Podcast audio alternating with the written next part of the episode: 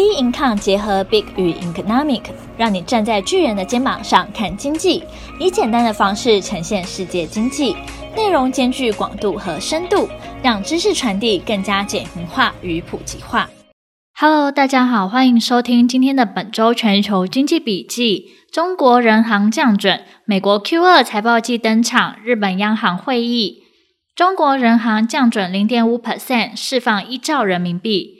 七月九号，中国人民银行宣布，自七月十五日起下调金融机构存款准备金率零点五 percent，降准释放长期的资金约人民币兆元。人行称，此次降准的目的是优化金融机构的资金结构，以支持实体经济。今年以来，大部分的大宗商品价格持续上涨，一些小型企业面临成本上升等经营困难，因此坚持货币政策的稳定性、有效性。而是精准发力，加大对小型企业的支持力度。这是自二零一八年十二月以来，大陆国常会第六次提出降准或定向降准建议。在前五次相关建议后的八个工作日内，有四次实施降准或定向降准。定向降准释放流动性在人民币一千至五千五百亿元，全面降准释放流动性在人民币八千亿元左右。而不下调部分金融机构存款准备金率的主要原因，五趴的存款准备金率是目前金融机构中最低的，保持在这水准有利于金融机构兼顾支持实体经济和自身稳健经营。降准消息出来后，因市场资金的流动性对股市是利多。七月十二号，沪深指数涨约二 percent，中场收涨零点六七 percent，在一万五千点之上。创业板在宁德时代和全指股带领下，一度涨逾四 percent，接创约六年的新高。美国 Q 二财报季登场，本周美国的 Q 二第二季财报季开跑，由金融股打头阵。七月十三号，摩根大通、高盛首先发布业绩。七月十四号，美国银行、花旗集团及富国银行接棒。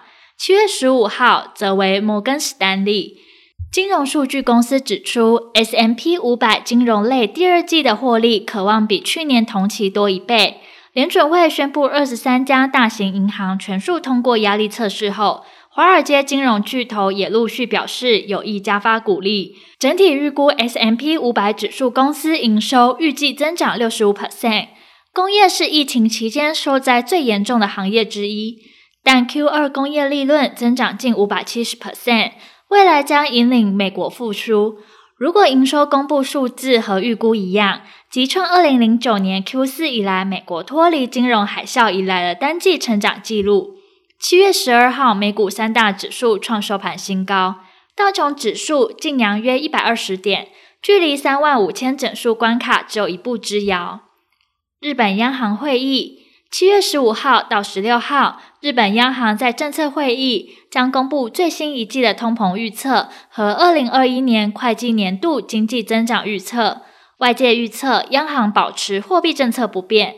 日本央行预计在二零二一会计年度经济将增长四 percent，高于预期的三点六 percent。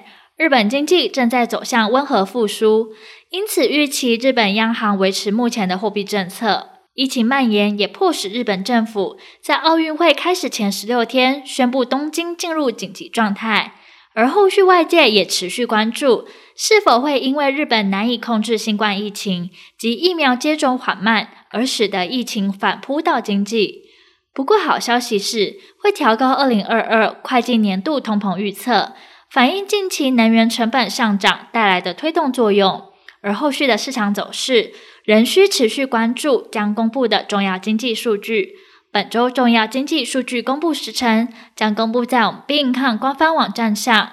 本周全球经济笔记，我们下周见。